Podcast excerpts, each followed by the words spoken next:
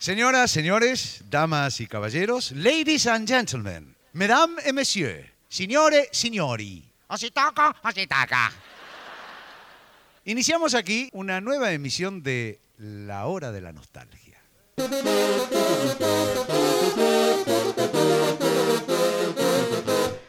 Sean ustedes bienvenidos a La Hora de la Nostalgia, el podcast donde hablamos de Lelutier. Bienvenidos a un episodio más de este podcast al que hemos llamado La Hora de la Nostalgia. Mi nombre es Sebastián Padilla y estoy... ¿Con quién estoy? Mira, a, a falta de, de ideas, lo único que se me ocurre decir es que soy Sebastián Sarabia. Sí, ¿qué tal? Buenas noches, ¿cómo están todos? Juan Vargas es mi nombre hasta ¿Viste? ahora. Y nos falta el compañero. Compañero. Mi nombre es Lea de Becky, acompañándoles una vez más en un nuevo episodio. Y como siempre tenemos al inconmensurable columnista que se presenta de este modo. Mis queridos amigos, ¿cómo les va? Feliz una vez más de estar con ustedes a ver en qué aprieto me meten hoy. Carlito, qué genio. Qué sí. mo- Vamos a hablar de la antología llamada Chist, un show al cual los cuatro tuvimos la posibilidad de ir a ver el estreno en Rosario, así que sería lindo por ahí antes de arrancar a analizarlo, recordar un poco cómo vivimos esa experiencia. Sí. Para mí eh, ya era casi una tradición ir a ver el Luthier Rosario. Yo empecé con Bromato. Era una fiesta ir a ver el Luthier Rosario, ir a ver un, nuevo espectáculo del Luthier, más allá de que sabíamos que era una antología. Yo creo que estábamos viviendo un momento histórico y no nos dábamos cuenta. Puede ser. Vos sabés que a mí me pasó que cuando dijeron el nombre del espectáculo, sentí que era Claro. el último show que iba a ver de Lelutier. Y me acuerdo también que cuando fue la presentación del libro de partituras, Carlitos nos confesó el nombre del nuevo espectáculo que nos lo anotó en una servilleta. Vargas tiene guardada esa servilleta. Ah, mirá, y, nosotros medio que fue un desencanto el título del, del espectáculo. Pues es un nombre raro, digamos. ¿no? A mí me dio miedo. Acordándome Sí, de lo de Daniel que decía silencio recital y que siempre le decían que no, para mí era le damos el gusto total, esto no va para más. Ahora que me lo recuerdan, la verdad que me causa gracia. Es cierto, Daniel, que creativamente, pobre, aportaba muy poco en cuanto a guiones, textos, lo que sea.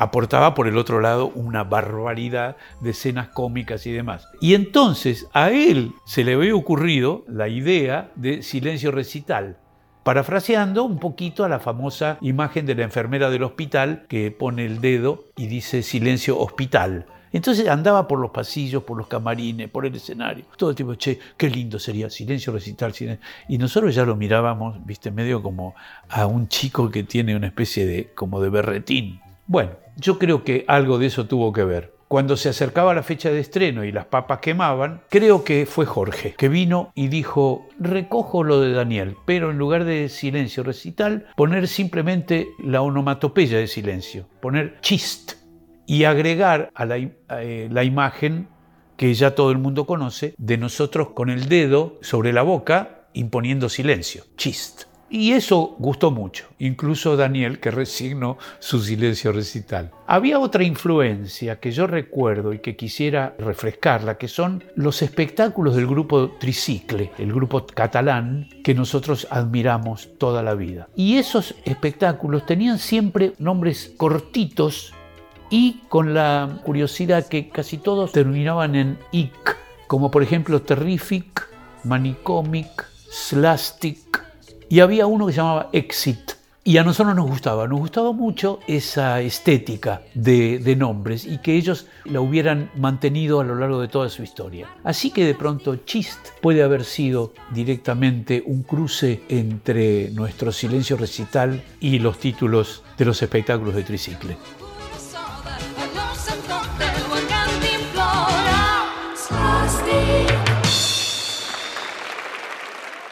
Pues es que en algún reportaje Pucho dice que tiene que ver con el humor inteligente. Me parece que es una vuelta de tuerca que se le ocurrió a Pucho después. Que es, como hacemos humor inteligente, Lelutier es para hacer silencio y escuchar.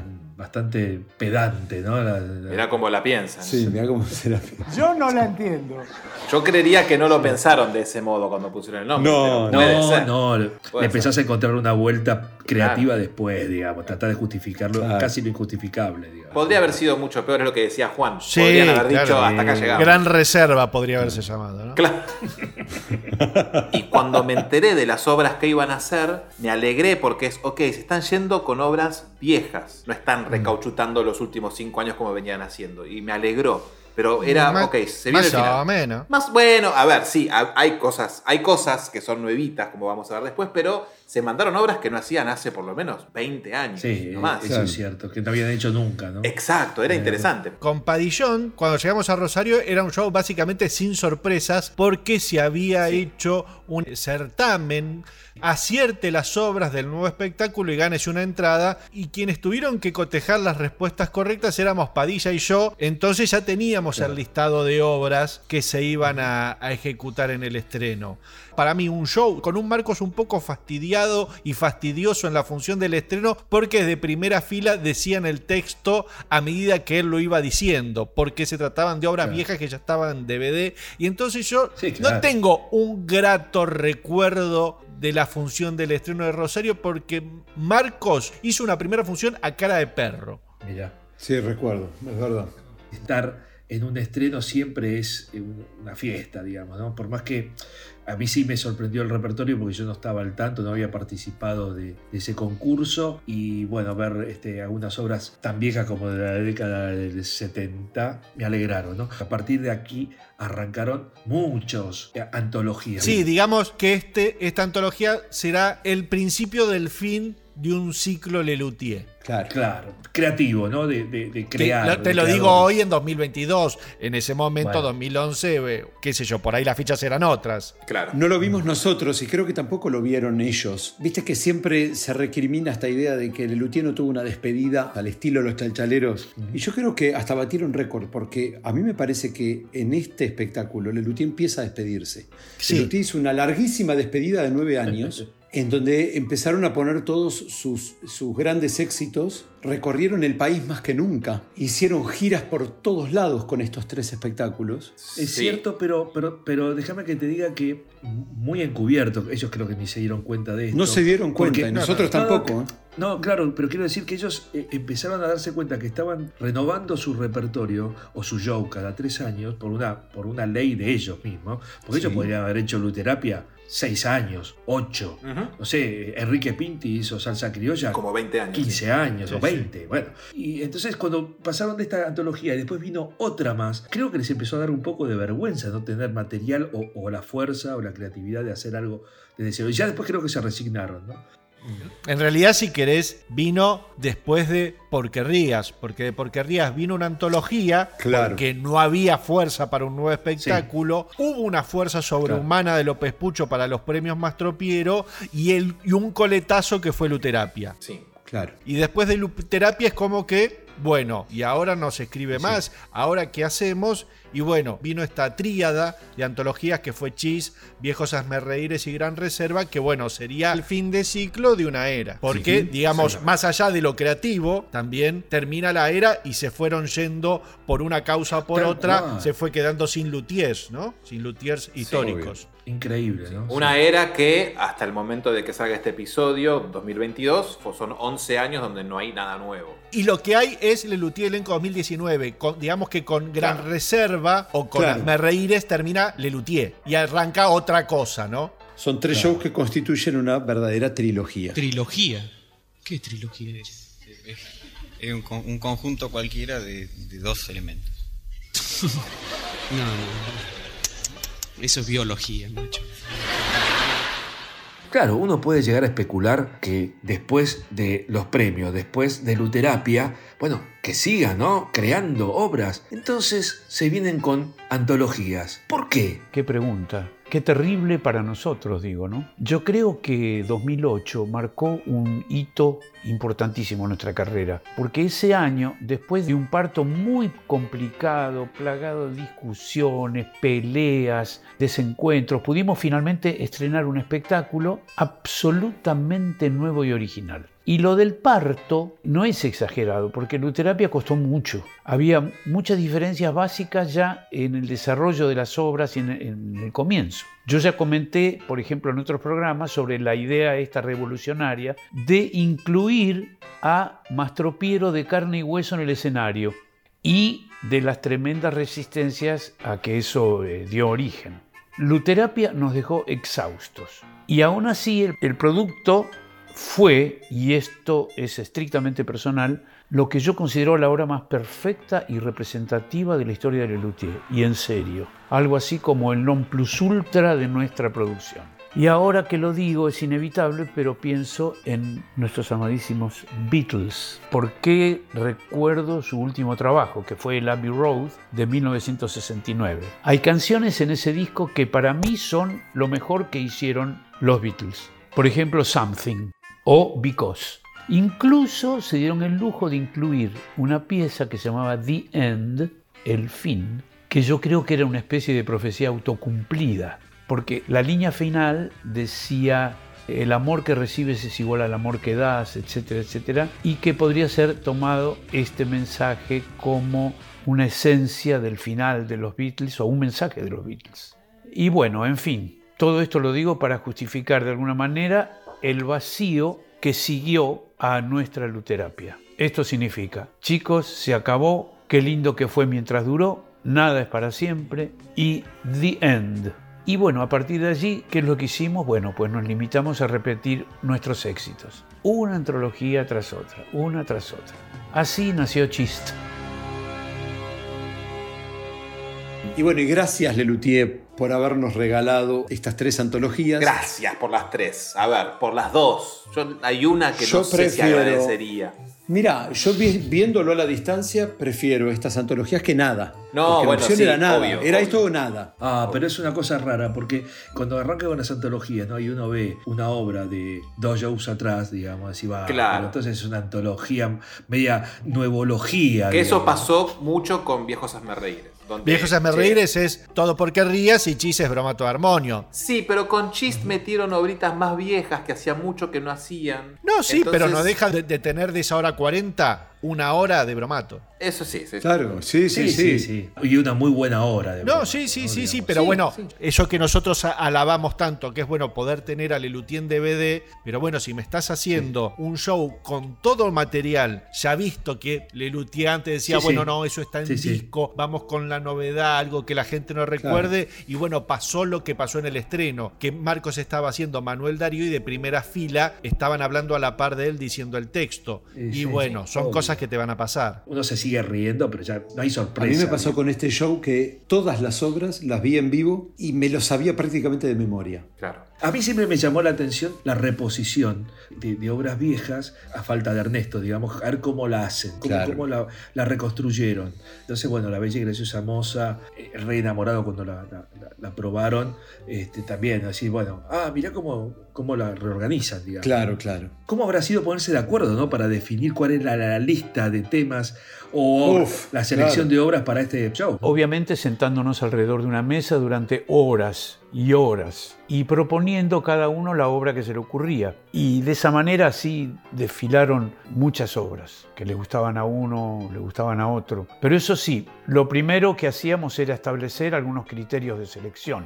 Yo recuerdo en este momento cuatro condiciones que nos habíamos impuesto para que una obra pudiera formar parte de una antología. Ah, y otra cosa, y yo no sé si todas cumplían con ese criterio de selección. Por ejemplo, las obras debían ser poco vistas o antiguas. Esto es como para sorprender al público. Oh sol, oh sol bemol.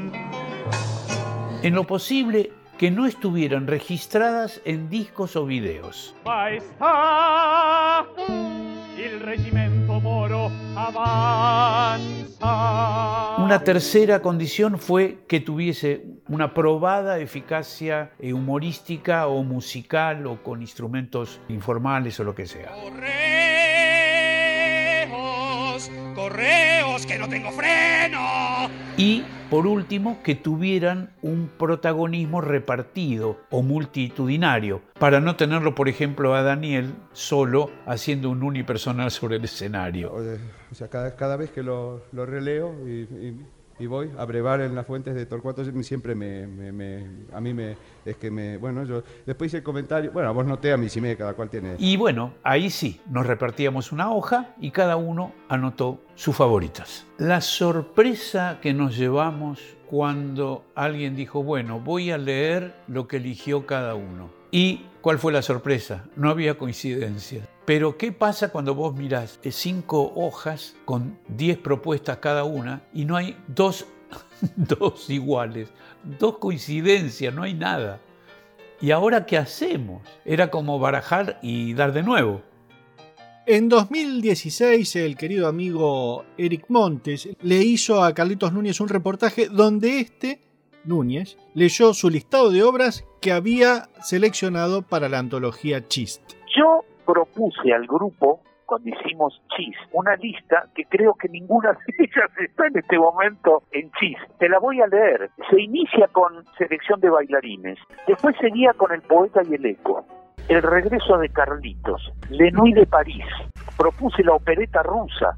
Después estaba ¿Quién mató a Tom McCoffey? Después había propuesto el, el sheriff Howard Benson.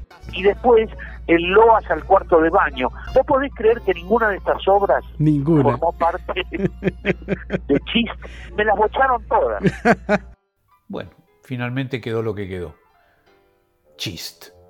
Se estrenó el 13 de mayo del 2011 en el Teatro Astengo de Rosario, Argentina, y estuvo en cartel en Uruguay, Chile, España, México, Colombia, Costa Rica y Perú, representándose 275 veces. Y tenemos dos fechas importantes en la vida de este show. La primera es que el 29 de septiembre del 2017 fue la última función con Carlitos Núñez en Mérida, España, y que la última función de Chis fue el 21 de marzo del 2018 en el Teatro Guimerá de Tenerife, España. Vamos a analizar el show obra por obra tomando el orden de obras como quedó para el DVD. El show arrancaba con Manuel Darío, obra de un encanto con humor.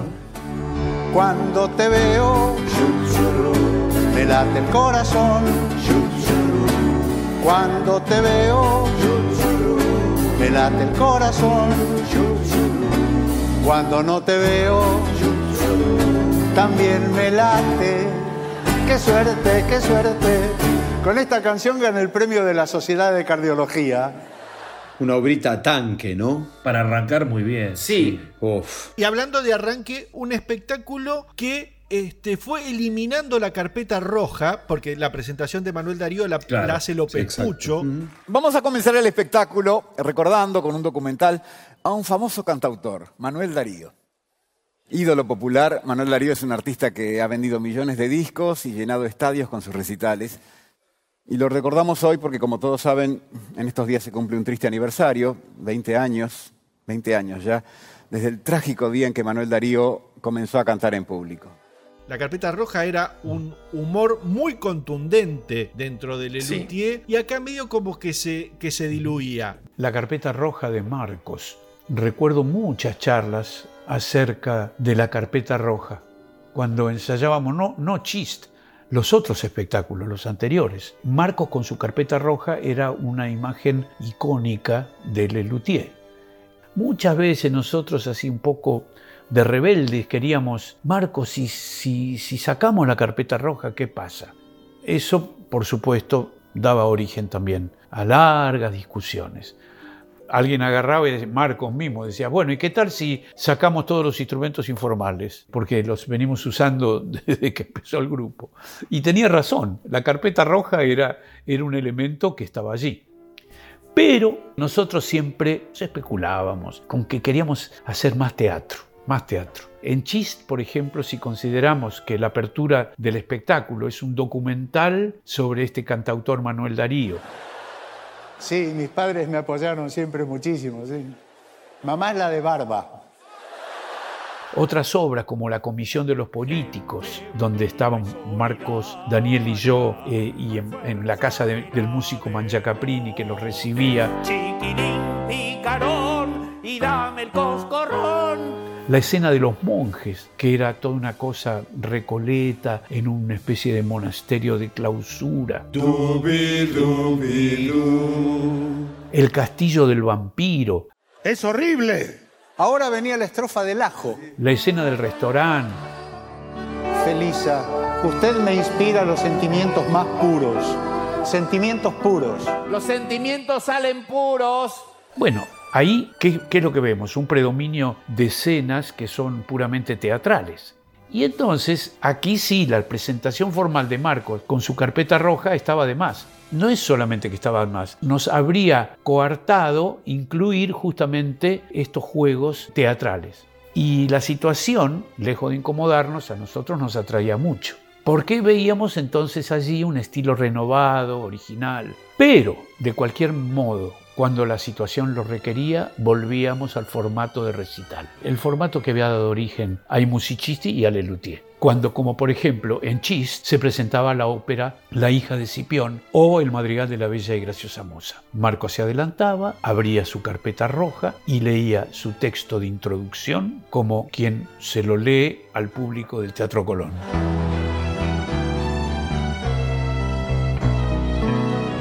Esa mujer me hace sufrir ante su vista. Quiero hablarle y no puedo, quiero hablarle y no puedo. Esa mujer me hace sufrir. Esa mujer es mi dentista. No se puede negar que Manuel Darío sabe conmover a su público. Tiene muy claros sus objetivos. Sus canciones tristes son para llorar y sus canciones alegres también son para llorar. Una obra que no variaba prácticamente en nada a la de No. Un encanto con humor. Tenía algunos agregaditos que mandaba Daniel, como lo de Platero y él. Ella me dice Josecito porque yo me llamo José. Manuel Darío es mi seudónimo. Manuel Darío, como el poeta. El de las rimas de Beckett. Y yo que la llevé al río creyendo que era mozuela, ser o no ser, esa es la cuestión, y tantas otras compuso. Platero y él. Hubo un montón.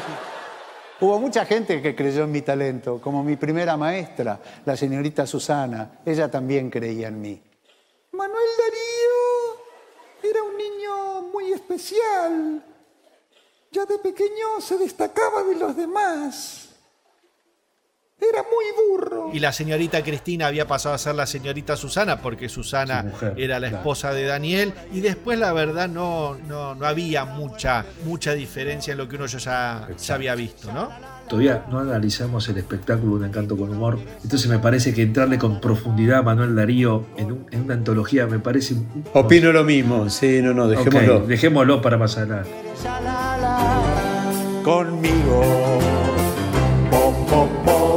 Po, po, pobreza por aquí, mi, mi miseria por allá, caca cantando la... Este espectáculo iba a los pedos todo Era el muy tiempo. dinámico, muy rápido todo. Sí. Sí, sí. Pasaban Sí. de obra a obra. A los piques, sí.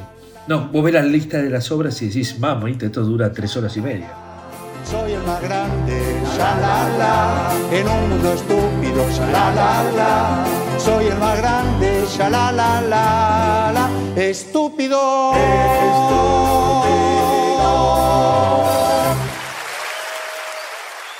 Y después, como para seguir llevándose de frente a la gente, venía la comisión. Hoy es futuro y es pasado. Hoy es el antes y el después. Hoy es libre nuestra patria. Hoy es, hoy es, hoy es. Buenísimo. Genial, maestro. Pero bárbaro, genial. ¿Qué, qué, qué poencia elocuética? ¿Qué? Eh, perdón.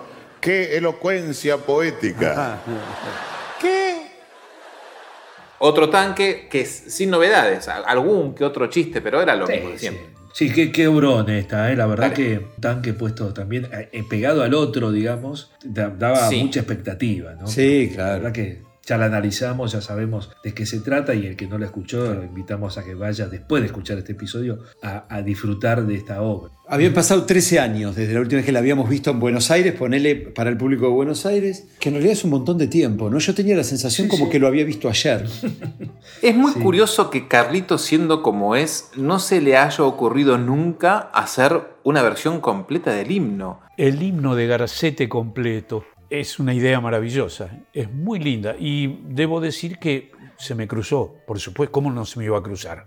Cuando terminé de escribir todas las correcciones, todas aquellas correcciones que fueron exigidas por el presidente Garcete, cuando terminé de escribir el himno y puse una cosa al lado de la otra, me di cuenta que todas esas correcciones nuevas a lo largo del espectáculo configuraban ni más ni menos que un nuevo, una nueva canción patria. Y entonces me pregunté, ¿qué tal si junto todos los fragmentos musicalmente y escribo otra vez el himno, pero ya tal como lo quería Garcete? Musicalmente la idea era factible, pero el resultado era absolutamente desconocido. Incluso tal vez dejaba de tener gracia. Pero la idea estaba. Es más, podría haber sido un disquito eh, con la versión del nuevo himno de la patria de Garcete y eh, que se entregaba con el, programa al entrar este, el público, o incluso la difusión del nuevo himno a la salida del espectáculo cuando sale el público de la sala y suena triunfal el himno de Feudalia. Eh, pero la idea no prendió. Cuando no hay voluntad, no hay voluntad. viejo. Algo que recuerdo de reportajes de la época es que ellos siempre comentaban cómo la comisión, sin cambiar el texto, la coyuntura hacía más graciosas algunas partes que otras. Esto decían en Tiene la palabra, hablando de chist. El himno está escrito en- hace como 15 años. En el ¿no? 96. Y tiene la misma vigencia en ese momento que hoy. Pasaron varios gobiernos distintos.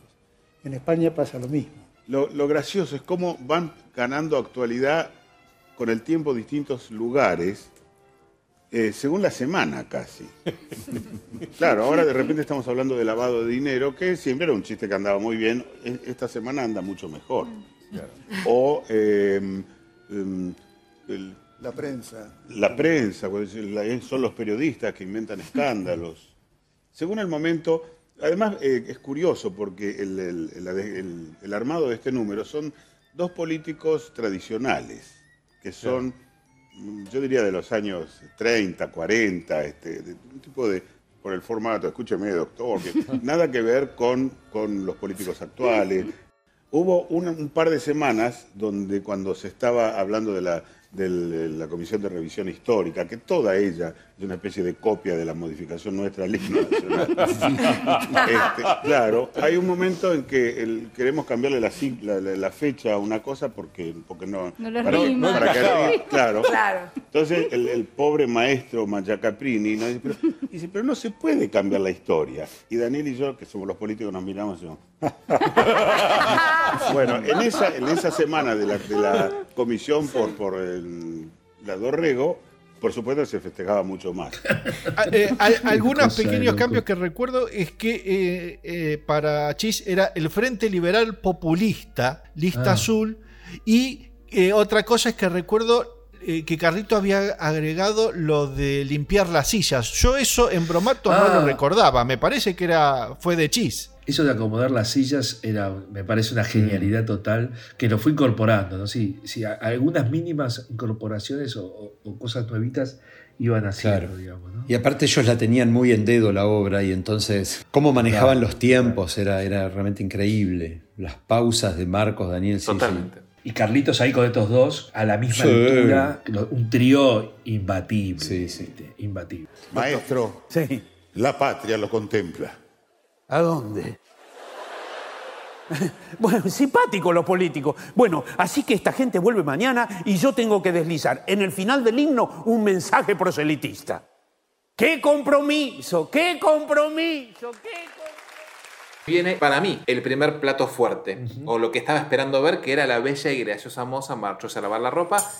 La bella y graciosa moza marchóse a lavar la ropa, la mojó, la mojó, la mojó en el arroyuelo y cantando la lavó. La frotó sobre una piedra, no se hacía desde el 86 en Argentina y fue fuera de programa en Con la Lutín Sinfónica en España en 2004. Gente como Leandro y como yo, que no la habíamos visto jamás en vivo, era el momento de decir, uy, a ver, esto es interesantísimo. ¿Y pero qué les pasó cuando lo.? A, a mí me gustó, pero me parecía muy forzado el arreglo que hacían de que era muy aguda de repente Sí. la música. Vos fíjate una cosita voy a decir. Con respecto al músico menos, que es Ernesto, fíjate que Ernesto no cantaba, hacía solamente la percusión. O sea que lo único que estamos sacando de una versión a otra es la flauta. Es la flauta. Exactamente. Que, que apor- que aportaba, aportaba la flauta. Vuelve la niña cantando. Muy contenta con su. A mí esta, esta versión fue un desencanto para mí. Opa. Sí, sí, también. sí. De hecho, hoy, hoy la repasaba para el- este episodio y la verdad la tuve que escuchar a 1.2.5 para que tenga la misma velocidad de Mastropiero que nunca. Hagan el, hagan el ejercicio de ir a la versión de YouTube de Cheese y pónganla en la velocidad 1.25 y así es como debería sonar. Sí. Una bella y graciosa moza que a mi gusto ya no era tan bella ni tan graciosa. ¿eh? Sin embargo, Lea, fíjate que el tempo es más lento, pero sin embargo da, da la impresión que se están atropellando con, con ese arreglo. Cantan todos todo el tiempo en unas notas con un registro muy alto. Muy alto. Es como raro, es como es una versión atropellada. Este, A ver, la obra es es extraordinaria, la obra es hermosa, pero me parece que esta versión pierde en todo sentido, en la puesta en escena y en la versión coral.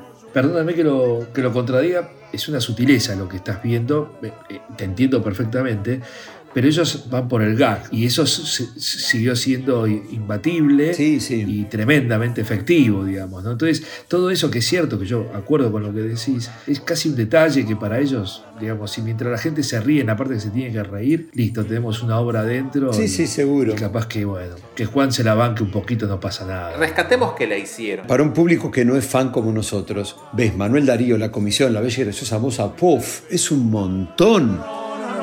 No, no, no, no, con dolor la niña canta. Ved qué bestia que anima.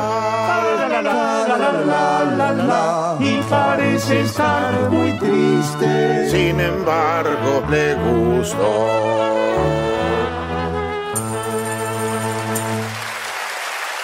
Después, no conformes con eso, seguía en el programa otra obra vieja que no habían hecho nunca sino en Por Humor al Arte, que era Solo Necesitamos. Bienvenidos.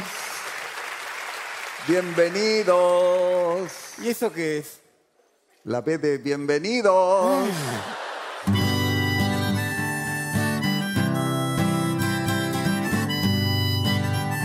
Cuando arranca esa guitarra, la armónica es hermosa. Para ser felices, solo necesitamos respirar el aire puro. Pero el aire está contaminado. Una obra Sí. que rara verla en vivo, agradecida de verla en vivo. Pero ¿sabés qué pasa? Hay mucha la comisión que es Marcos, Daniel y Carlitos. Hay mucha. Y Jorge y Pucho, que estaban ahí ya aburridos de tomar café y saladitos. Bueno, piénsenle, busquemos alguna hora para estos dos, ¿no? Bueno, era lindo tener de vuelta Solo, Ne- Solo Necesitamos porque a diferencia de La Bella y Graciosa Moza, no tuvo cambios eh, musicalmente. O sea, sí, era lo mismo que se escuchaba en Carlos en Gulebandia y lo mismo que se hacía en Por Humor al Arte. O sea, era lindo que esté ahí de vuelta. Sí. Mm, dudo, dudo, Juan. ¿Por qué dudo? Está linda la. Yo a- también a, mí no me ¿eh? gustó la introducción de, De los hippies. Jorge Carlos. De los hippies. Los hippies originales eran Claro. como más tranquilos, ¿viste? Más. Y con algunos chistes, ¿viste? Lo de- ecológicos, qué sé yo, que no, no me parecen muy buenos chistes.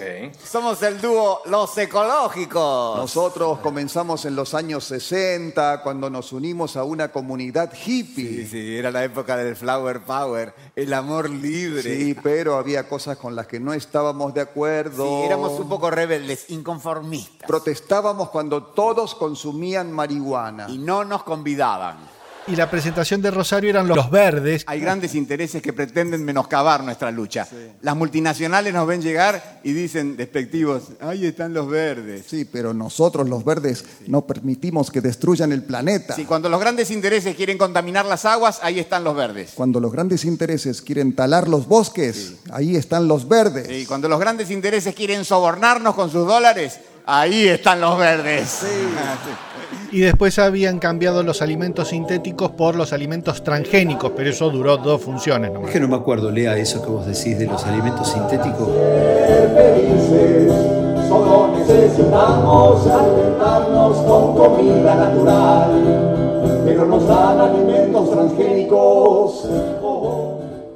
Pero como que López Pucho eh, hace gala de todo lo que él aprendió como actor en los últimos años, que le exigió, a partir del quinteto, le exigió más presencia escénica. Y en esta obra particular me parece que no gana, que él actúe más. En los, en los años 80, que él actuaba poquito, eran ellos dos cantando y era mucho más lindo, mucho más creíble los personajes. Pero bueno, a vos entonces, Juan, que la habías visto en Por lo del arte, no te dio una gran impresión me volver llenó, a no verla me en llenó. No olvidemos que estamos en la hora de la nostalgia igual, ¿no? Y pa- pareciera como que Sí. siempre to- todo lo pasado fue mejor. Creo que lo mismo que La Bella y Graciosa Moza es una hermosa obra, está muy buena y para aquel que no pudo verla en el año 84, 83-84 y que no consiguió el disco de Cardoso, está buenísimo. No, está bien, para que para mi tía le encanta, está, está- está fenómeno. A mí me gustó. Yo, a ver, yo no soy la tía de Sarabia y, y me gustó verla en vivo. ¿Qué opina usted, Leandro, que tampoco la había visto en vivo? ¿Qué, qué le, qué le pasó cuando la vio ahí? Me gustó mucho la versión del estreno, pero después cuando volví a ver el show en repetidas veces vi que la canción se iba siendo más corta. En el mismo chist, no es que me fui a por humor al arte, ¿no? Sino que función a función era cada vez más cortita la canción que, digamos, no es el sitio de Castilla Claro. que dura 17 minutos, Claro. ¿no? Era una canción de, de cuatro que duraba tres. Que un minuto en una canción tan cortita era un montón. Pero bueno, el Lelutier, digamos, y es un espectáculo que tiene mucho material y bueno, han decidido cortar un poco de solo necesitamos. Sí, lo que llegó al DVD es una versión recontra chulada. Y después el final también, en donde con todos los amigos es como un agregado de, de López Pucho, en, en el cual Jorge hasta se sorprende de que él diga con todos los amigos, y termina como siendo un error, cuando me parece que es mucho más gracioso que la canción diga con todos los amigos, como era originalmente. Que no esté contaminada e ir con una muchacha y hacer el amor con todos los amigos. Lo que le seguía después a Solo Necesitamos era la segunda parte de la comisión. Vil, abyecto regimiento que osa la patria afrentar. Le daremos escarmiento, lo vamos a reventar, lo vamos a reventar. Más claro es. Queda. Para luego atacar con la hija de Escipión, también de Bromato Armonio, donde teníamos un momento de lucidez. No, de lucidez no, donde se lucían Daniel y Marco. Seguramente también tenían momentos de lucidez porque estaban atentos a lo que pasaba, pero se lucían ellos ahí en ese. Soy Daniel el seductor y a la muy hermosa Juana vengo a cantarle mi amor al pie de su ventana. Y acá aparece la carpeta roja completita, digamos. Claro, porque en La Bella y Graciosa Moza había sido una versión bastante resumida de la intro. Claro, con todo el chiste largo de la explicación de- del policial, ¿verdad?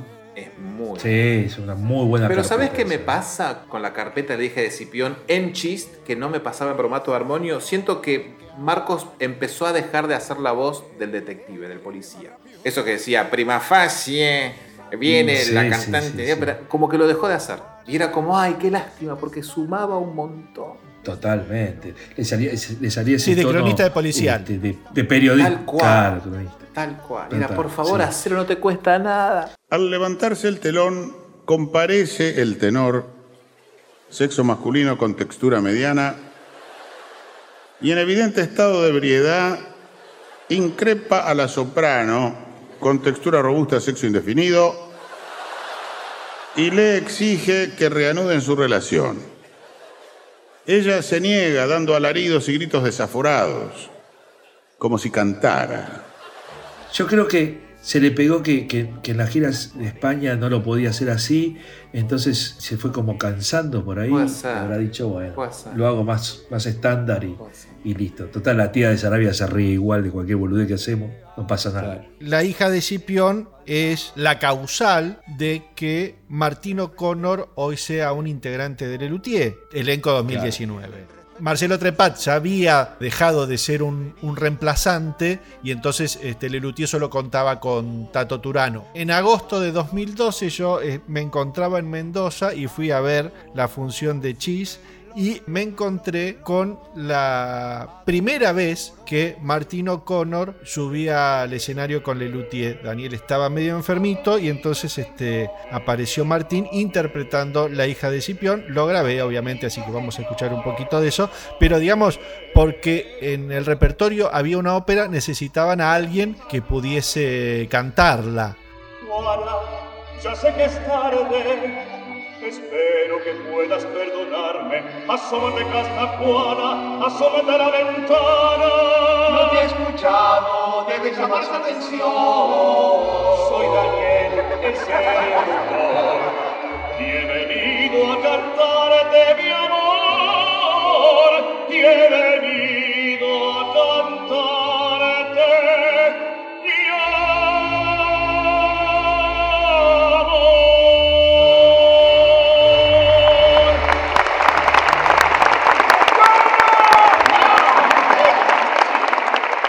curioso cómo los luthiers piensan en función de lo que está pasando y no a futuro, porque si O'Connor realmente entra pura y exclusivamente para poder cantar la hija de Sí, Scipion, era. era. por este show y de repente... Digamos, tenía que tener la solvencia del parche del momento. Sí, sí. Hija, estoy indignado. ¿Es esto lo que has aprendido de todo lo que te he enseñado? No me importa que sean judíos, no me importa que sean pobres. Lo que me indigna es que no les cobres.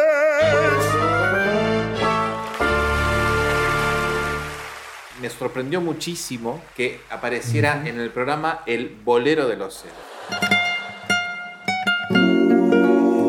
Cuando arrancaban y hacían el primer acorde dije, bien, qué bien que puedo escuchar esto Claro. en vivo por primera vez.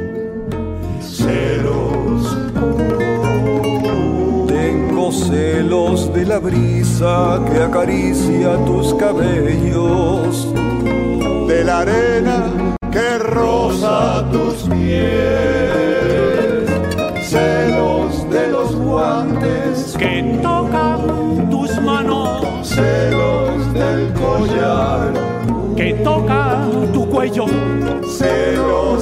la silla que usas para sentarte. Re lindo. Espectacular. Hermoso. Re lindo. Espectacular. Les quedó muy bien la puesta en escena, el reemplazo de Carlitos en lugar de Ernesto con los bongó y que Carlitos mantuvo ese chiste que él hacía con las maracas en el bongó. Sí. Est- Está muy bien. Está muy Espectacular. bien. Habían sí, sí. actualizado la letra, ahora había una webcam. Intercepto sus llamadas y sus mails. Reviso indiscreto. He instalado una webcam en su cuarto. Entre ella y yo no hay secretos.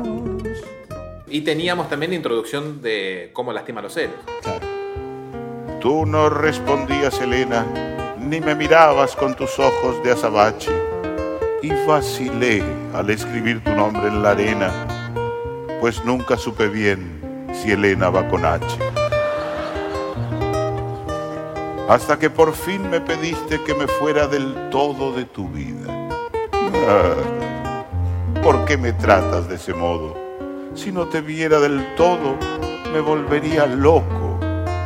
Y tú me respondiste conmovida, si no quieres irte del todo, ¿por qué no te vas un poco? Sí, para mí era uno de los momentos más lindos del show. Esta. Totalmente. A mi entender, Lelutier es, una, es un conjunto de música que cuando hace antologías no se arriesga a ir muy para atrás. Que hayan hecho algo de 30 años antes es un montón. Musicalmente, o, o la puesta en escena también, no era nada compleja, digamos. ¿no? Es una canción. Digo, me haces la cosa nostra y digo, wow, a ver qué onda, qué sé yo. Hay, hay más riesgo, digamos, ¿no?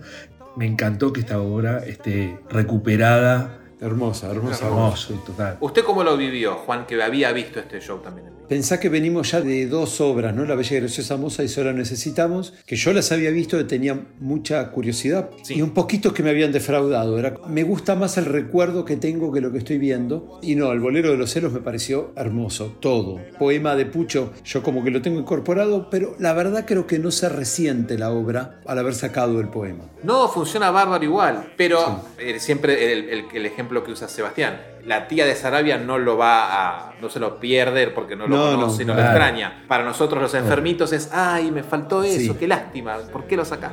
Claro. Pero más que nada tengo celos de tu marido. Que le siguió, que fue Educación Sexual Moderna, tenía el agregado de que ahora Carlitos era quien hacía la introducción con el instrumento reestructurado del Sí. campanófono. Oh Señor, ten piedad de este pobre monje.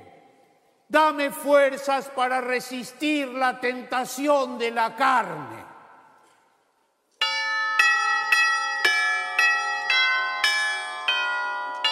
El campanófono autoflagelador entró en en el segundo año de rodaje. Se estrenó con el clásico campanófono de, de Isamu. Y Carlitos haciendo del monje gana un montón también. Sí. Está muy Eso a mí me parece que ganó una bocha. Bueno, eso es entender, apropiarse del personaje sin copiar al antecesor, ¿no? Y de hecho, el, el- el- el- el original eh, eh, venía limando chistes de, de toda esa introducción y Carlitos cuando lo agarró, Nos devolvió, devolvió el texto casi original, sí, sí. Ese es un fenómeno por el cual yo pasé varias veces. O sea, el de agarrar algún parlamento, algún pa- compañero que ya no lo quiere hacer por, por- por cualquier circunstancia, porque se aburrió, por ejemplo, e intentar hacerlo yo para salvarlo.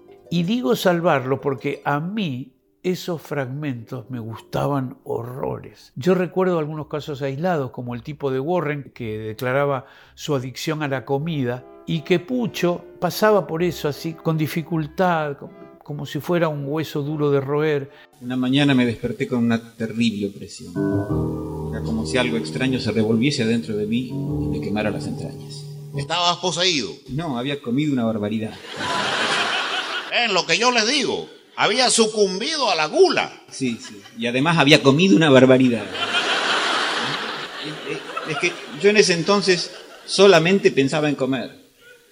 La única cosa que me hacía olvidar las ganas de comer era comer. Voy a pesar 150 kilos. Me ofreció el papel enseguida en cuanto yo le dije, mirá, en una de esas pruebo yo. A él no le salía. Lo que pasa es que en aquel entonces yo solo pensaba en comer, comer y comer.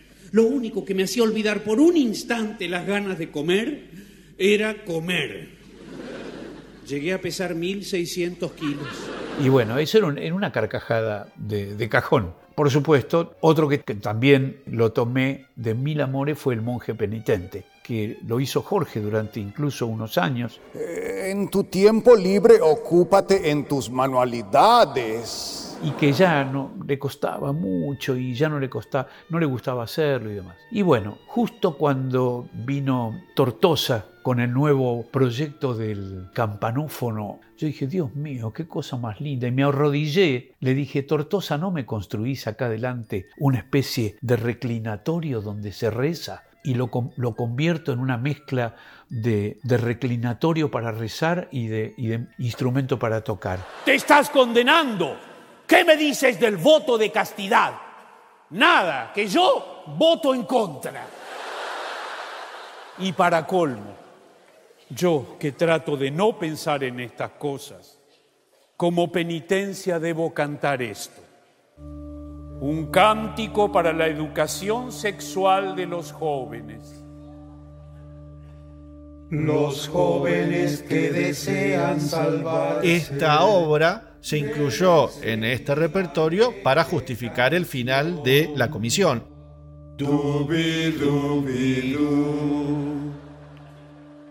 Es una Claro. linda obra igual. Sí, sí, A mí sí, me sí, parece pero- muy Sí, efectiva, sí. está muy bien. Efectiva. Está bien. Eh, qué sé yo. No, tiene sus cositas, pero tiene un, para mí tiene un clima que te tira para atrás. Un digamos, ¿no? sí, sí, un cosa. poquito. sí. La picardía justa, no, yo creo que es una gran obra para mí. No, me quedó claro, sí, sí, sí, Padilla. sí, ¿eh? no, bueno, yo vos puedo seguir toda la noche haciendo esos ruiditos. Amén. Amén lo menos posible. Después de educación sexual venía la tercera parte de la comisión ¡Qué compromiso! ¡Qué compromiso! y luego otra obra de Bromato Armonio que era La redención del vampiro. Bienvenidos a mi castillo. En vuestra carta decíais que queríais visitarlo. Me llamó la atención. No es frecuente que alguien quiera venir aquí. También decíais que sois músicos. Sois músicos. Sí, somos músicos. ¿De qué grupo? De Luthier. No, ¿de qué grupo sanguíneo?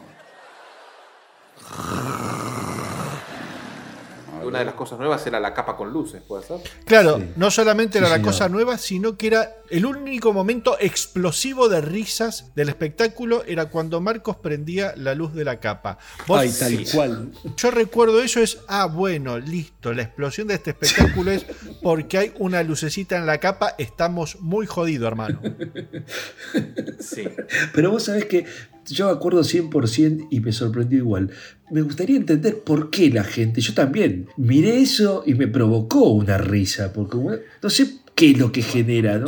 Marcos. Pero bueno, el que te lo eh, cree es Marcos. La cara que hace Marcos porque está con un juguete nuevo y se ponen poses. Nosotros a veces criticamos duramente a Luthier, pero los amamos. Estos tipos eran genios del humor. La tenían muy clara. Me, me parece que los Luthiers entendieron que esto iba a causar gracia. Lo vieron venir an- mucho antes que nosotros. Pero como si fuera de Mirachi, fue una cosa súper popular eso, Sí, eso, ¿viste? sí, o sea, Claro, o sea, están en el Gran Rex con tres mil y pico de localidades. Sí, sí. O sea, a veces cuando hablamos del contexto en los, en los espectáculos más antiguos, ¿no? Que decimos, bueno, pero eran unos pibes, eran jóvenes, estaban empezando. Acá también para mí hay un contexto muy particular, que es esto que, que dice Seba que Lelutier pudo ver. Ellos no podían hacer el sitio de Castilla en el Gran Rex para todo ese público, porque la gente no entiende nada. Ese público se ríe de la capa que se prende la luz. sí, sí. Y para ellos también debe haber sido raro, pero bueno, lo supieron ver y lo supieron capitalizar. A mí me causó muchísima gracia la lucecita, pero me causaba gracia por las caras que hacía Marcos. A mí no. Es que ya la obra me parece que es uno o dos escalones por debajo de todo lo otro, para mi gusto. Epa, Me epa. parece que es una obra flojita, que yo no entiendo por qué a falta de tiempo ponen esta obra en esta, esta antología, la verdad. Bueno, si no ponen eso, te perdés la capa y te perdés el momento de explosión del espectáculo. Ahí está, claro. Detallecito, la obra cambia, tiene un final reescrito para la ocasión y si se fijan en el DVD, Daniel lo único que hace es leer la letra en, en uno de los parches de la conga Sí, totalmente. hasta que dice o presidente, que esa es la única parte que realmente se sabía y, y- y levanta la vista del parche. Y ahí encontrará la cura en vampiros anónimos. No, no, no. Yo no, no sirvo para la terapia de grupo. Soy tipo solitario, huraño, osco. Le va a encantar cuando conozca a sus compañeritas. ¿Va a haber chicas? El señor conde sin duda hallará una bella condesa. Esos grupos de autoayuda están llenos de vampiresas. No, pero no va a resultar porque yo necesito hacer el mal. Si necesita hacer el mal, no le hará falta ser vampiro. En la sociedad actual hay maneras más potentes. Usted podrá ser criminal, financista o presidente. Después de la redención del vampiro venía otra obrita vieja, aunque ya la habíamos visto en grandecitos, que era Encuentro en el restaurante. Felisa, qué suerte que pudo llegar hasta aquí. Pase, por favor, Felisa. Pase, pase. Felisa. Siéntese, por favor. Que me gustó, que dio la oportunidad de verla en vivo. No sé Ajá. qué le pasó a mis tres compañeros. Yo voto en contra. Para mí es como un anticlima esta obra llegando al final del espectáculo. La obra me gusta, me parece muy linda. No es para mi gusto lo mejor de Luthier ni cerca. Claramente a ellos les gusta porque estuvo en dos antologías. es evidente. ¿no? Yo creo que Daniel siempre se sintió muy orgulloso de esta obra. Pero ya te digo, para mí por el tipo de música que tiene, por el tipo de chiste que tiene, es un poquito un anticlima. No, sobre todo por cómo termina, digamos. Ahí viene, ahí viene. Y apagón. ¿Usted de Becky opina igual que estos dos? Eh, más o menos. Hay que decirlo, tiene un gran momento que es el no lo soporto más. No lo soporto más. tiene el bolero. Felisa, ¿cuántas veces yo he No lo soporto más, este amor que me mata. ¡Basta! No toque más. Si hace lo que le pido, le pagaré. No, no se lo decía a usted. Y el enojo de Daniel, donde Pucho, Jorge y Carlitos se esconden y Sí. Carlitos se baja del piano, qué sé yo, bla, bla, bla. Y Daniel modificaba ese chiste. A Jorge le decía up, a Carlitos le decía sit, a Pucho le decía chist. Pues bueno, lo cambiaba a godo. Tuvo varias, varios remates distintos, depende cómo estaba inspirado Neneco esa noche. Y ese era un gran, gran momento de la noche.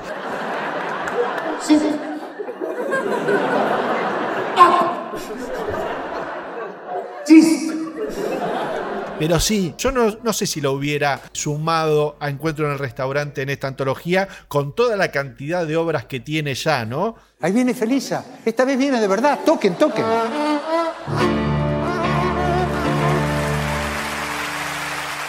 Después seguía entonces como final de espectáculo, se podría decir, los jóvenes de hoy en día, en donde, bueno, sí, ahí ya explotaba porque esta obra funcionó siempre.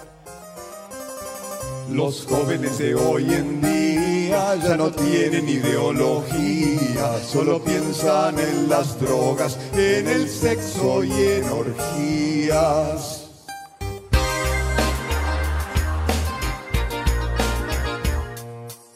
Obra que no vimos en el estreno en Rosario. En Rosario era Encuentro en el Restaurante y el final de la comisión, digamos, Claro. para el deleite de los Juanes Vargas, ¿no? Que habitaban Sí, sí. Rosario. Claro, claro. Sí, sí. Pero bueno, eh, después de Rosario se decidió meter a los jóvenes de hoy en día porque evidentemente se dieron cuenta, como decía Juan, che, por ahí era bueno cerrar con otra cosa. Pero siempre, siempre funcionó. Es una de las obras que yo he visto mil veces y siempre me ha causado gracia. Es el explicado de los 90. Sí, de, sí. de los 2000. Es el explicado de los 2000, ¿no? Claro. Sí. Cuánta maldad. Pero es real, es real. Pero es cierto, es cierto, total. sí. Sumamente eficaz, si no, no se hubiera hecho tantas veces. Pero bueno, es decir, aflojame un poco, hermano. Tienen 178 obras y otra vez el rap, amigos, sí sabemos que funciona, pero bueno, dale. No deben ser tantas, Lea, ¿eh? No deben ser Pero tantas. dale, No, son, son un montón. Pasa Sí. que, bueno, quisieron hacer Sí, otra cosa. te las, te estás gastando todas, pero bueno. derecho. No hay derecho a que la pasen tan bien. Después venía el epílogo del espectáculo, que era la última parte de la comisión, con el dubi dubi du. Eso también funcionaba siempre bien. Gran final de show. Sí, el de Bromato de Armonio, muy lindo. Siempre nos preguntamos, ¿no? ¿Qué pasó? Que no pudo agregar entonces nunca en el himno lo de Chiquilín Picarón. El Chiquilín Picarón incluso había pensado incluirlo en alguna de las estrofas y es más, lo incluí, lo incluí en una oportunidad para probar qué pasaba. Gente unida y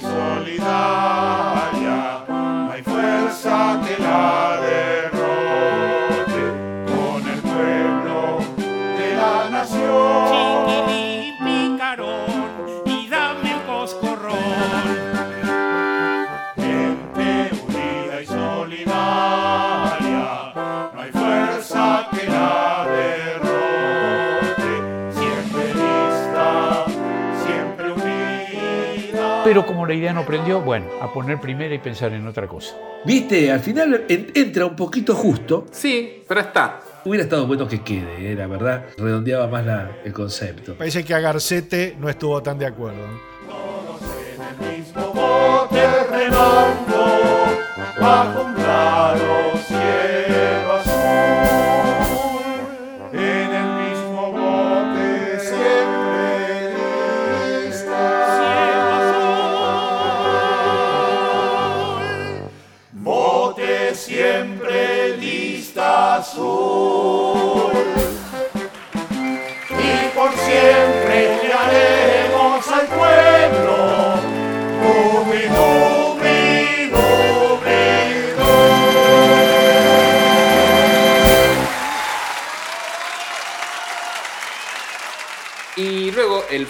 programa que tenía Chist era Rhapsody in Balls. Tenía como curiosidad una introducción de carpeta roja, creo para la ocasión, que bueno, daba pie a la Claro. obra más fuerte de Luterapia. Escucharemos de Mastro Piero, pues, su Blues Opus 14 para solo de piano, más conocido como Blues del Fortín. Opus 14, Fortín.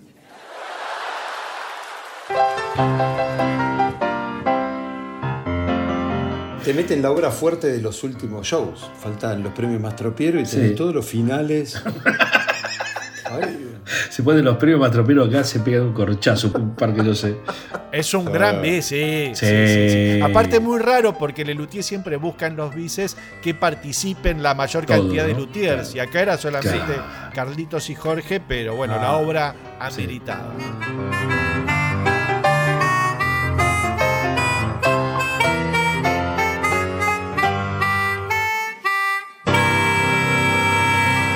Eso era chiste. Pero sí tenemos como curiosidades lo que intentó ser el estreno en Rosario, porque teníamos una obra que solo se probó esa noche y una obra que ni llegó a probarse. Así que vamos a arrancar por la que sí llegó, que fue El Rey Enamorado, que iba entre Educación Sexual Moderna y la Comisión 3. Ven juglar, sí majestad, acompáñame ante el balcón de María.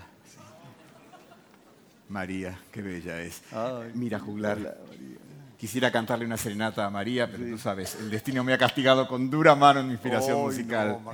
Cántale tú. Yo te dictaré mis apasionados versos a María.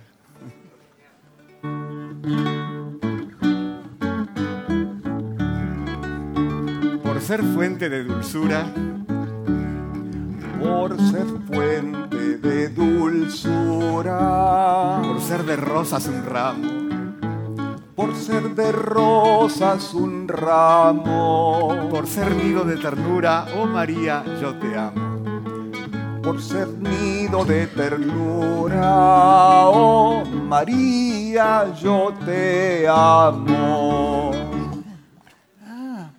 Él la ama. A mí no me disgustó el trabajo de Pucho. Está bien que actuó poco, pero por ahí con un poquito más de rodaje habría que ver. Me parece que esas propuestas de obras que decís, no sé si me convence, entonces medio como que no le pongo tanta garra y decís, pucha, la estás tirando un poco atrás, qué sé yo. Sí. Lo que yo recuerdo que yo vi primera y segunda función de Chis y en la primera función Pucho hacía el monólogo del rey y ya en la segunda función arrancaban con Ben Juglar, eh, cantémosle a mi amada María. Ah. Y la verdad a mí yo lo vi a Pucho muy pasando letra y cero actuación, digamos, muy Pucho, no hacía de rey, hacía de López Pucho sobreactuado, Claro. que le jugaba bastante en contra a la obra, ¿no? Eres mi sana alegría. Usted es Susana. No, María. ¡Alegría! Esta versión de Rey Enamorado tenía un final distinto. Para pegarlo con Claro. educación sexual moderna. Tan grandes sus dones, no caben en su sostén. No hay ninguna como tú. No hay ninguna como usted. Quiero que bajes ya mismo. Quiere que baje ya mismo. Para hablar sin este abismo, para amarnos sin tabú.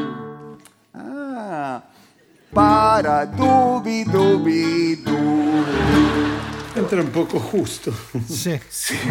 Sí, yo, yo igual, sí, yo igual recuerdo en, en- en aquella entrevista en TN, eh, tiene la palabra, que le preguntan si alguna vez alguna obra ha sido rechazada. Obras que retomamos después de mucho tiempo, incluimos en esta antología que estamos haciendo en el estreno, las incluimos y, y no, y no funcionaban. Eran glorias en su momento y ¿Cómo pasaban a ser ob- El Rey Enamorado, que era una serenata que era muy graciosa en el año 78, era un gran éxito. Ni siquiera es que perdió actualidad algo, porque realmente una parodia de Shakespeare no puede Claro. haber perdido No, actualidad. no, en ese caso puede que pero, no. Es raro, pero no lo sabemos por qué. Sería que nuestro público Igual- sería distinto, o que en el entorno, en el, en el tipo de espectáculo que hacemos ahora, posiblemente la fuerza de la risa sea mayor. Muchachos, si le están cagando la palo, Claro. digamos, este, le están Si la sacando, horrible y no va a este, funcionar. cerrándola, claro, ¿viste? Entonces, me parece que no es por, culpa de la gente solamente, ¿eh? que ya no se ríe de estos chistes. Los chistes están buenísimos.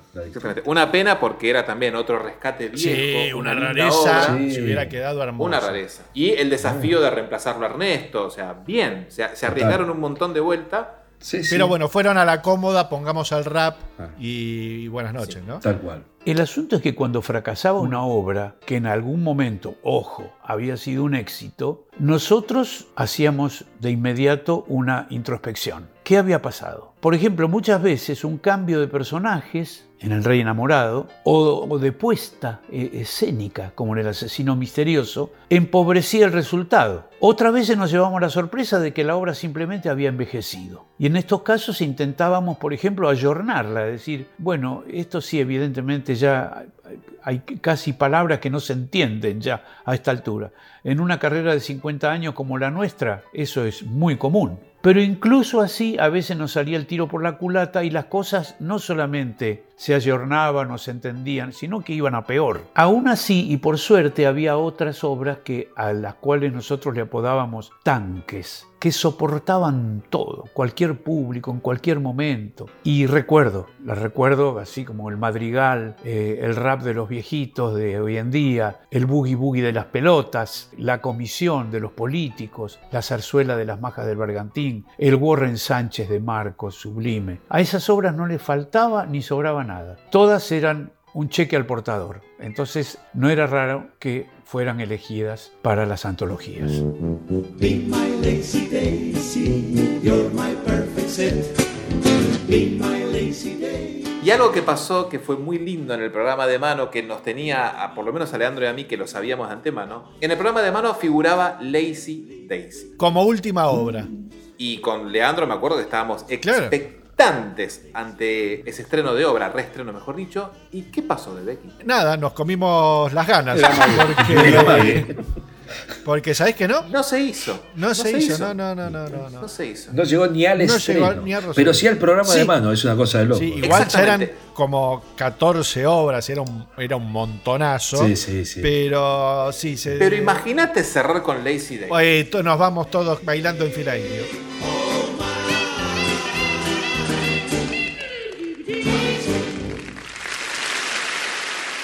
¿Qué opinión tienen los diseñadores oficiales del podcast con respecto al programa mano?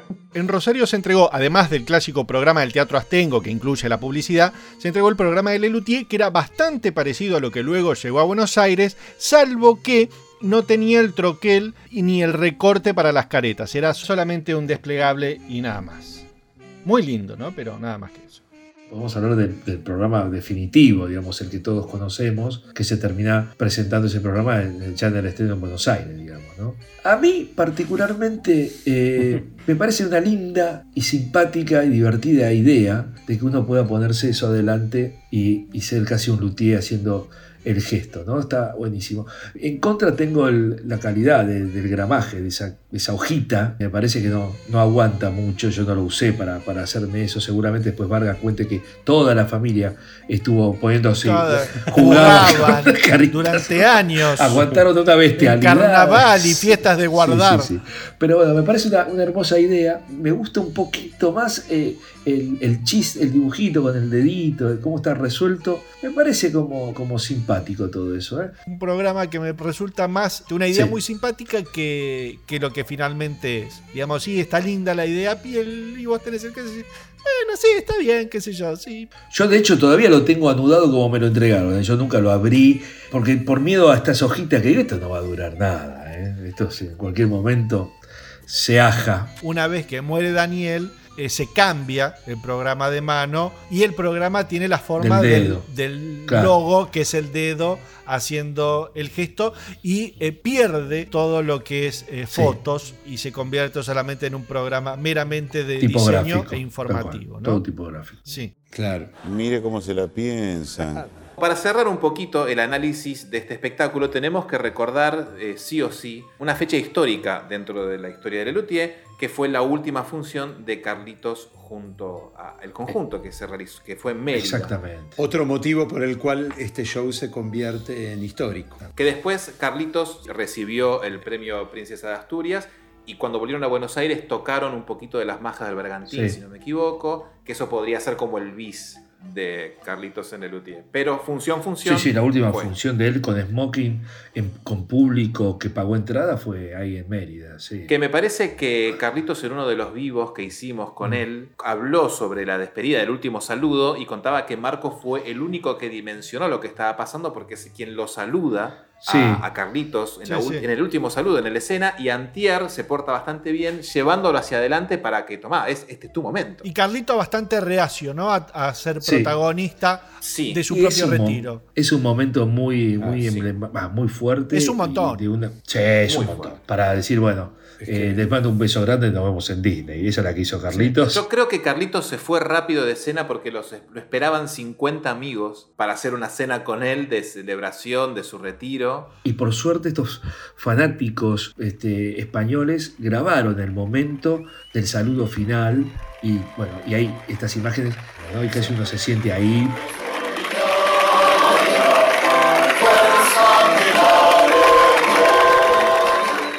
Si usted está escuchando este episodio en Spotify, vaya a YouTube para ver el video Sí. de Juan que está hablando Sarabia, porque si no, usted está viendo la pantalla de su celular, seguramente no entiende. Totalmente. A todos los de Spotify le decimos que después que lo escuchen vayan a verlo de vuelta a YouTube, hay Ah, sí, claro. que Sí, ilustran. por supuesto. Sí. Ahora sí, vamos a ir a la parte que quizás más nos divierte, que es el puntaje y sus obras rescatables y olvidables. Para mí este espectáculo es un tanque atrás del otro, sacando los, Ojo, eh. los recortes y, y- y sacando algunas cosas que no me terminan de convencer. Viste, esta nostalgia que tengo por las versiones originales hacen que decaiga un poquito, pero le voy a poner un 8. Ah, ¡A la mierda! Esto es- ¡Un 8! Un 8, ¿sí? Bueno, bueno, bueno. Pero se Sí, parece que Padillón es un 8 es un montón. Pero, A mí, pero, a mí ¿eh? yo, yo ya lo veo venir, ¿eh? Al loquito este lo veo venir, ¿eh?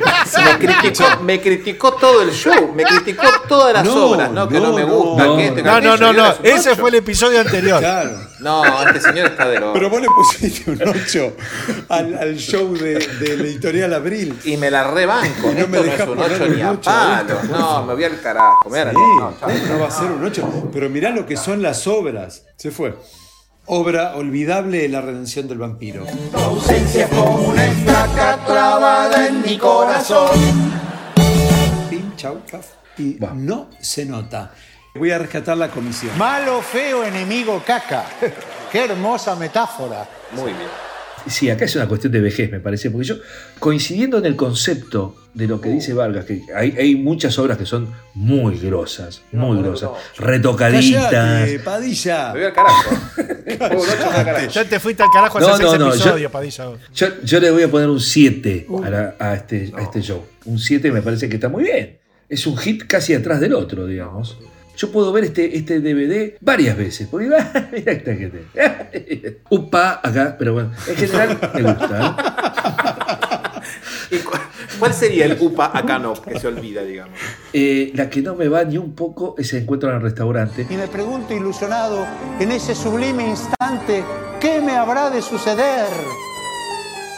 Bien. El clima que genera la obra tiene muchos chistes que son muy graciosos, pero en general no me gusta y me duele no coincidir con Neneco que amaba esta obra. digamos. ¿Y cuál rescata? Claro, ahí, ahí está el problemita del asunto, ¿no? Porque no me quiero parecer tanto a Juan. No digas dos, pero Pero no son dos viejos chotos que dicen lo mismo. No Haga, digas vaya, dos vaya y bésese. Bésese con No, ese no. hombre. Vaya y bésese, bésese. Nosotros no lo vamos a marcar Sí, sí. ni lo vamos a hacer cenar. Usted ya es grande. Yo me casaría con Juan tranquilamente. Yo voy a rescatar el bolero de los. Y de noche alucinar, agotado y ya sin fuerzas pienso en ti y tengo sueño. Este espectáculo cuando lo vi me trajo un poquito de alegría con las obras viejas, me decepcionó un poco con que no esté Lazy Daisy y todo lo demás medio como que ya lo conocía. No es una gran antología. Y pero, no te, pero decepcionó que no esté Matinata también, por ejemplo. Me decepcionó que no esté Gerardo, o sea, de ahí en adelante. Claro. Este, años decepcionado, viví con Lelutier. Pero bueno, no es una gran antología. Las que le siguieron tampoco han sido muy buenas. Para mí esto es un 5. No, No, ¿cómo le No. vas a poner Sí. un 5? ¿A vos no te Sí. gusta Lelutier, Padilla? Perdón. A mí me gusta Lelutier, pero, pero no me gusta Chist. Sí, de eso nos dimos cuenta Claro, o sea, enseguida. Chist es como, eh, si me pones, no sé, un Mordor se hogar, un por humor al arte. Ninguno ah, de los shows que vos pudiste ver en vivo, ¿te gusta? No, no, Luterapia me parece un show de la hostia. El grosso concierto me parece un show de la hostia. Pero- Loda me gustó mucho. Loda me Luterapia, gustó mucho. Luterapia tiene puntos más flojos que chist. No, no, Luterapia es mucho mejor que, que Chist. Mi obra olvidable va a ser Educación Sexual Moderna. Les gusta el daba, daba. Nunca me gustó. Y rescato, al igual que mi tocayo, el bolero de los celos, porque me parece un rescate hermoso, hermoso, hermoso. Y agradezco que lo hayan hecho. Y cierra el puntaje el señor Leandro de Becky. Buenas noches. Eh, Ponele un 10 de Vicky. Hacé justicia. Haga terminó el justicia. simposio, de ¿no? Vargas, retírese. Ponele un 10. Ay, no me diga que le vas a clavar un 6. Usted lo ha dicho. Usted lo ha dicho. Mira. Una antología con muy poco rescate. Después es Bromato Armonio, que yo ya lo vi muchas veces. Estoy de acuerdo. Cada antología me ha parecido inferior a la anterior, así que esta es- para mí es la mejor de las tres antologías, por eso Mira, le voy a sí, dar un 6. Está bien. Estoy de acuerdo. Uy, lo que viene Bueno, entonces. Sí, claro, claro. Agarrate, Agarrate agarrate, para lo que viene. Agárrate para Gran Reserva, ¿no? Obra rescatable, El bolero de los celos, ¿no? Yo me puedo olvidar, pero muy fácilmente, de la versión de la bella y graciosa Mozart. Entonces, con puntajes de 8, 7, 6 y 5, el promedio es de 6,50. Está bien. yo. Eh, Es mejor Bueno. que los pruebas Mastropiero, así que el mundo sigue funcionando como corresponde. Estamos ¿Viste? todos felices. Esa es la vara, ¿no? De Padilla. Sí, sí. De ahí todo. Sí, sí, no, sí. no puede bajar de ahí. Le dice a la novia, amor mío, te quiero más que a los premios Mastropiero. Uh, te quiero un Preocupate montón. cuando los premios Mastropiero me gusten más que vos. claro. Ahí, vamos a decir, eh, fueron a lo seguro en este espectáculo. Y ya sí, estaba ¿a todo. dónde van a ir? muy, Hasta ahí. muy no, pará, pará. No fueron todos a lo seguro, porque insisto, trayeron obras viejas. Por eso Pero bueno, cinco. pero mucho, mucho, Pero digamos, el eje es bromato de Armoni. El eje es Bromato. Ocho años después me lo volvés a hacer. No, amigue. Pero no es el mismo público, Lea. Yo era el mismo, estaba más viejo, más canoso. No, no porque del vos no público, vivís. hablo de mí, boludo. Pero no vivís en España, boludo. Vos no lo viste en el 2008.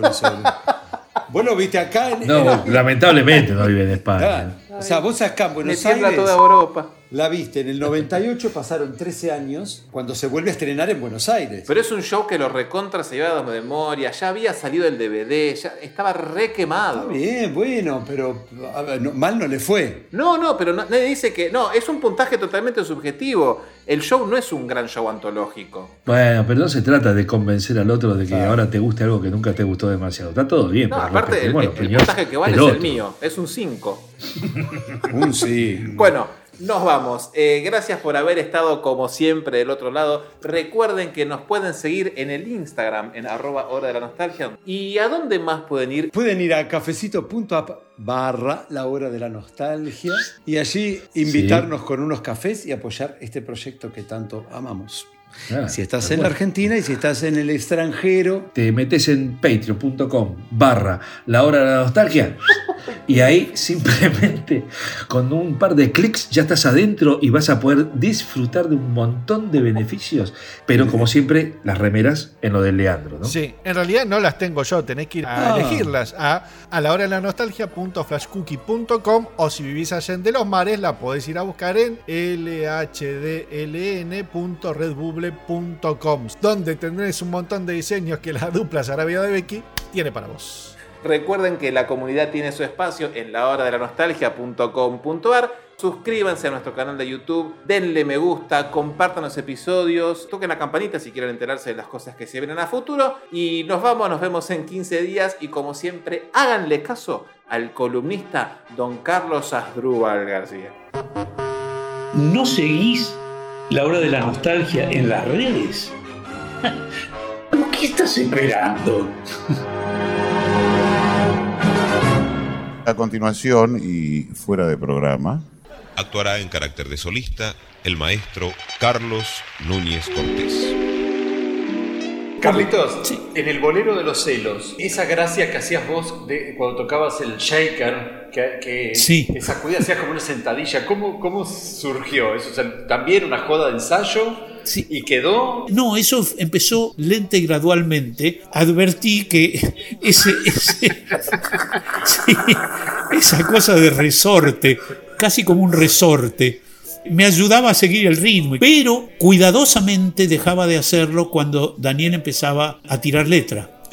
Ah, Porque era muy importante, era muy importante no distraer la atención del público, ¿viste? Cuando vos haces una de estas cosas y de pronto alguien al lado tuyo, un compañero está pasando letra y lo se la tapás, eso es terrible, es un Sí. pecado en, Sí, en- sí, en sí. teatro, Sí. es terrible, ¿no? Entonces intentaba ponerlo en los, hue- en los únicos huequitos que no había ni letra, ni nadie estaba diciendo un chiste, ni nada, que eran cuando terminaba una estrofa y empezaba la siguiente, y enseguidita paraba. Si vos te fijás en el video se ve bien clarito, que yo paro de hacerlo cuando empieza la letra otra vez. Claro, Hay claro. una función que yo tengo del, de por humor al arte que hacían fuera del programa y era tanto lo que estaba jodiendo con eso que, que te olvidas un texto. Claro, claro, me, me fui a la mierda. Pero más que nada tengo celos de tu marido. Escucha. Mira, escucha, mira bien, escucha, mira. El Museo de Cera de Lelutier. Cuando te enfrentes con un luchador más fuerte que tú, tus reflejos deberán ser rápidos. Y si te alcanza, trata de defenderte. ¡Uh, qué miedo! Cuando te enfrentes con un luchador más fuerte que tú, táctica defensiva no basta. Hay que usar táctica ofensiva. Lo enfrenta y le grita. ¡Gilipollas! Hay que usar táctica ofensiva. Lo enfrenta y le grita. Mariquetas. Para aniquilar a tu adversario en combate cuerpo a cuerpo, deberás tener ligereza de gacela, fiereza de tigre, olor a chivo, olor a chingue, olor a bestia, olor a chucha.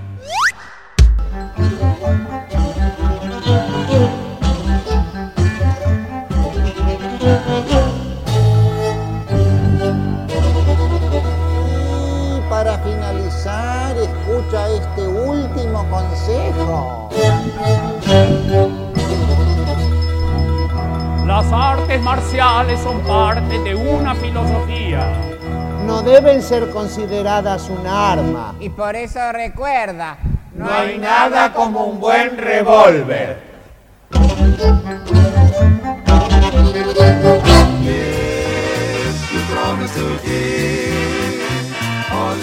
Ay, bueno, listo, chau.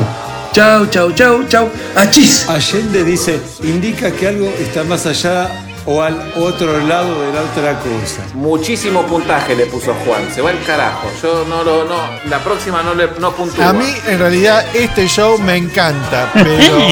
Así termina un episodio más del podcast de Lelutier. Mi presencia en el escenario. Uy, uy, uy. Sí, en Chist, yo me acuerdo, yo terminaba, yo terminaba de cama. Corría todo el tiempo de una bambalina a la otra. Recuerdo, por ejemplo, que el, repertorio incluía una sola obra en la cual yo no, no actuaba. Era la canción folk, Solo Necesitamos, que era la que cantaban Jorge y Pucho, y que la canción duraba solamente cinco minutos y que el espectáculo duraba una hora y cincuenta minutos, bueno, eso significaba simplemente por un enfoque algebraico que mi presencia en el escenario era de un total de una hora y cuarenta y cinco minutos. Y, y estaba, ¿eh? Iba corriendo de una obra a la otra, cantando, tocando, siempre a los saltos. Terminaba muy, pero muy cansado. Chist, para mí no era ningún chiste.